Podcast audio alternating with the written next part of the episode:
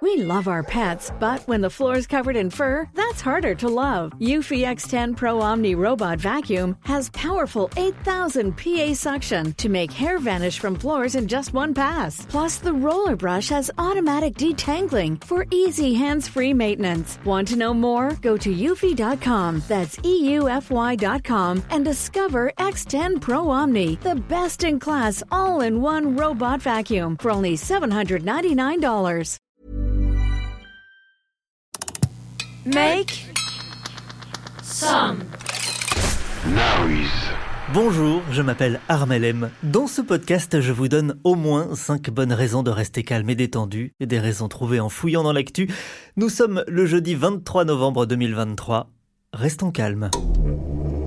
L'économie mondiale euh, ralentit. Les nouvelles sont mauvaises. Ça faisait combien de temps que, euh, que le chômage était, euh, n'avait pas remonté Ça faisait trois ans et demi. L'info nous fatigue. Il suffit en fait d'envoyer un formulaire au conseil des prud'hommes de votre département. Restons calmes. Dans chaque épisode, au moins 5 bonnes raisons de rester calme et détendu en fouillant dans l'actu. J'ai cherché comme toujours quelques bonnes nouvelles à vous donner au premier degré, sans ironie, mais il y aura peut-être un petit peu d'ironie quand même dans cet épisode. hein. Certains jours, les vraies bonnes nouvelles sont un petit peu plus euh, difficiles à trouver.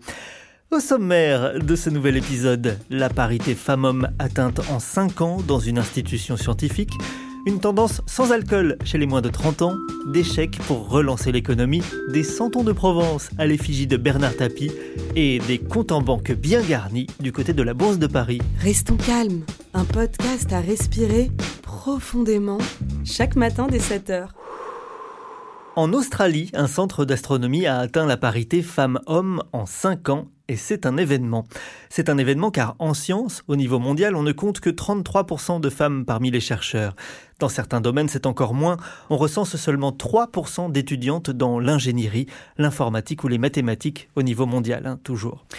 Comment rééquilibrer la balance? C'est la question que se sont posées des chercheuses et chercheurs du centre Astro 3D en Australie, un centre de recherche réparti sur 9 universités. En Australie, ça n'est pas mieux qu'ailleurs, les femmes ne représentent au maximum que 35% des étudiants en doctorat et seulement 20% des hauts postes professoraux dans le domaine de l'astronomie. Et elles ne restent pas longtemps dans la recherche, en tout cas moins que les hommes.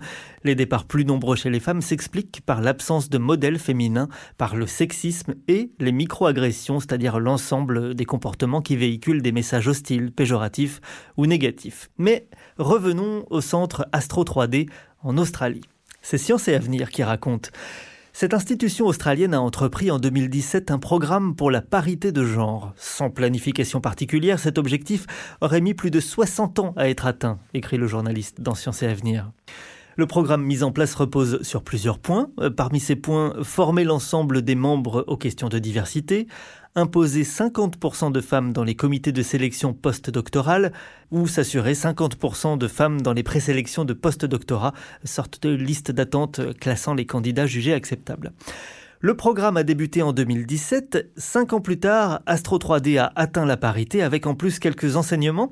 Les équipes de recherche dirigées ou co-dirigées par une femme ont recruté plus de femmes, 50% et plus, tandis que celles dirigées par des hommes n'en ont recruté que 20 à 30%. Un point de bascule dans le recrutement a également été observé autour de 40% de femmes employées. À partir de ce point, écrit Science et Avenir, plus de femmes ont candidaté pour des doctorats, ce qui a permis une accélération finale pour atteindre euh, finalement la parité en début d'année 2023. Les chercheurs espèrent désormais que ce travail, le travail accompli par leur centre de recherche, pourra en inspirer d'autres. Vers l'infini et au-delà Agathe l'évêque est là comme chaque jour. Salut. Salut. Tu es un peu l'œil de la jeunesse, un œil rivé sur les dépêches AFP. On va parler de quoi ou de qui aujourd'hui? On va parler de notre cher Vladoche aujourd'hui. Vladoche Oh, tu vas très vite comprendre. Rendez-vous dans un instant, mais d'abord, quelques bonnes nouvelles. En bref, Bonne nouvelle. euh, 4,2 millions d'euros, c'est la rémunération moyenne annuelle, en tenant compte des éléments fixes et variables, des dirigeants des 120 plus grandes entreprises de la Bourse de Paris en 2022, selon le cabinet Proxinvest. Une rémunération annuelle de 4,2 millions d'euros, franchement c'est une bonne nouvelle pour eux. 161 fois le salaire moyen des Français, bravo les patrons. Champion. Bonne nouvelle Le gouvernement thaïlandais annonce un bonus de 260 euros par personne. Pour tenter de relancer une croissance économique faiblarde, Bangkok promet de distribuer 10 000 bahts, soit 260 euros à 50 millions de citoyens de 16 ans et plus. Cet argent devrait être versé dans quelques mois par le biais d'un portefeuille électronique. Certains économistes diront que c'est une bonne idée pour relancer la croissance, d'autres diront que c'est une très mauvaise idée et que ça ne va rien relancer du tout. Ils sont jamais d'accord, de toute façon cela c'est pénible. Bonne nouvelle Des vêtements, des bijoux et une guitare ayant appartenu à Prince ont été vendus aux enchères pour 675 000 dollars selon la maison d'enchères RR Auction. Parmi ces biens, une chemise blanche à jabot en soie, sa guitare emblématique et Blue Skector Cloud et des bottes bleues à talons. La semaine dernière, une guitare de Kurt Cobain s'était vendue pour plus d'un million et demi de dollars. La bonne nouvelle, c'est que si vous êtes riche, célèbre et que vous mourrez, vous pourrez vendre vos objets très chers, comme Prince et Kurt Cobain. Bonne nouvelle Bernard Tapie n'est plus de ce monde, mais il vit encore sur Netflix au travers d'une série et dans les crèches de Noël sous forme de santons de Provence. Les santons, vous savez, ces petites figurines en terre cuite. Pour les 30 ans de la victoire de l'OM en Ligue des Champions, un atelier propose cette année une figurine à l'effigie de Bernard Tapie, le président du club à l'époque. Franchement, c'est une bonne nouvelle, non? Je vais en offrir à tous mes potes, ils vont être contents. Combien ça coûte? 37,90€. Bon, peut-être pas finalement. Restons calmes. Un podcast à respirer profondément chaque matin dès 7h. À quand un santon de Provence à l'effigie d'Agathe Lévesque Ça serait quand même bien que quelqu'un y songe.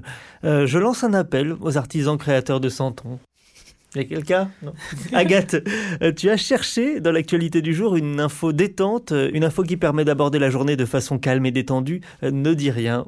Tu n'es pas énervé aujourd'hui, je le vois. Tu as enfin trouvé une info positive. Non. Non. You have stolen my dreams and my childhood with your empty words. Génération énervée. How dare you? Aujourd'hui, je suis énervée parce qu'il y a un peu trop de bonnes nouvelles dans la vie de Poutine. Et oui, le dirigeant de la Russie se frotte les mains depuis plus d'un mois avec la reprise du conflit israélo-palestinien qui arrange bien ses petites affaires. Alors comment ça? Quel est le rapport? Alors, Poutine était un peu plus sérieusement dans la panade depuis l'invasion de l'Ukraine le 24 février 2022. Pour une fois, la scène internationale semblait être d'accord et si l'idée n'était pas non plus de rompre le dialogue, il était quand même question de marquer le coup en l'isolant diplomatiquement parlant. Mais aujourd'hui, tout semble oublié, ou presque. Mais enfin, vous voyez, on ne peut pas se passer d'une grande puissance comme la Russie. Mais en même temps, c'est vrai qu'il n'est pas très recommandable. Mais en même temps, bah, Vladimir, il est sympa. Mais en même temps, euh, il est un peu fou. Mais en même temps, mais en même temps, moi, je suis perdu. Du coup, l'Inde, qui organise le sommet du G20 qui a eu lieu hier, a eu une idée de génie, faire le sommet du G20 en visio.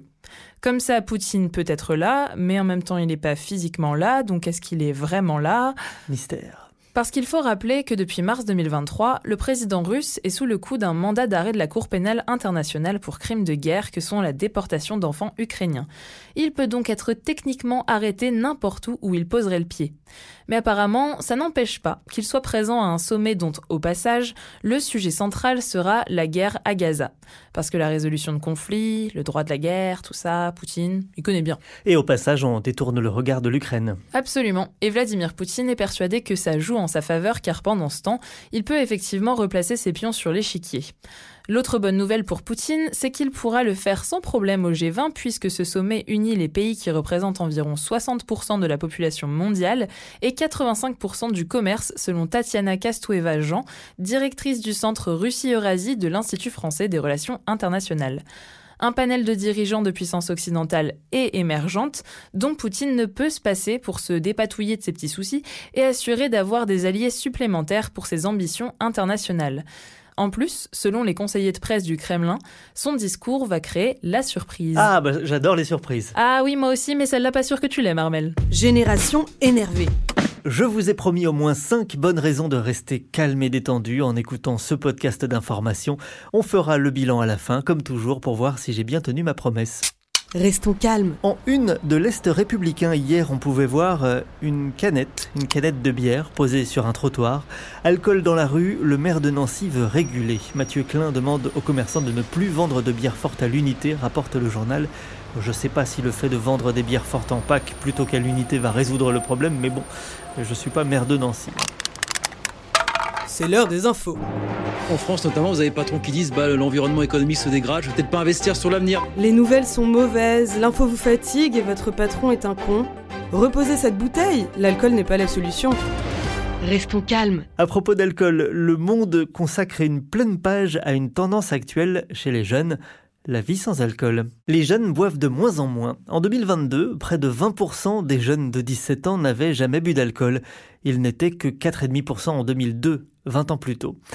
Il y a ceux qui n'ont jamais commencé, et puis il y a celles et ceux qui arrêtent.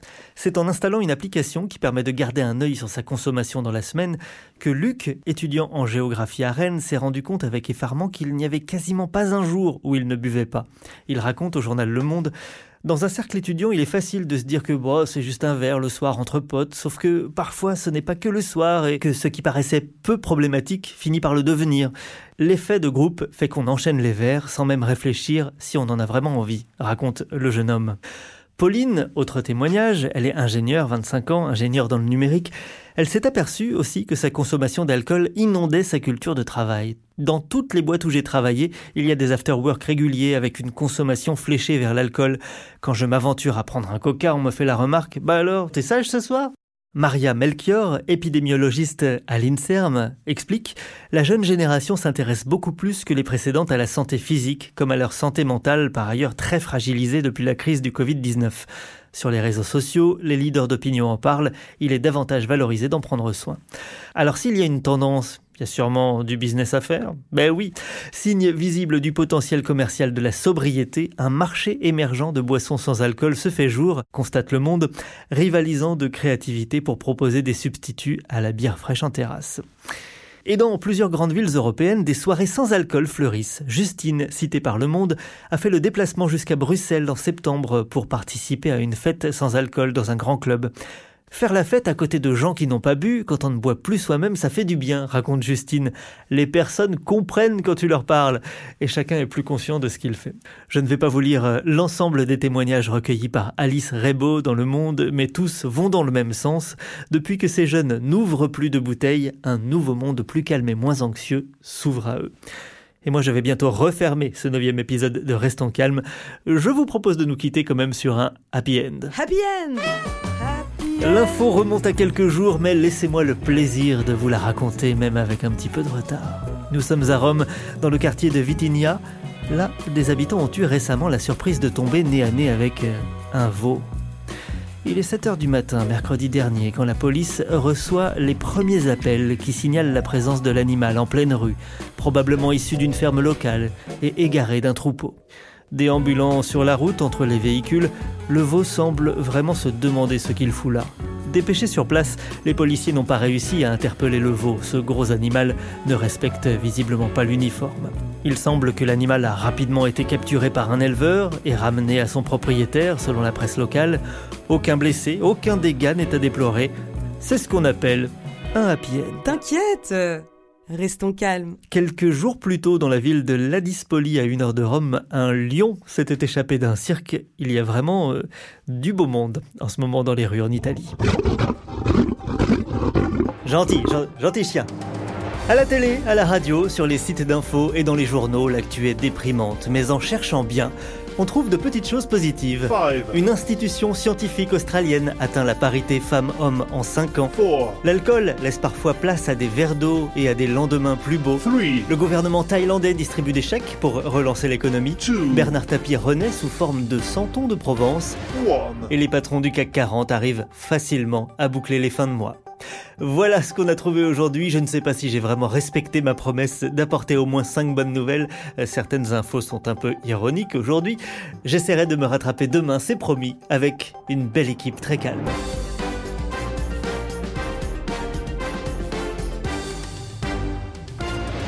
Vous avez aimé cet épisode? N'hésitez pas à le noter, le partager, le commenter et à revenir demain.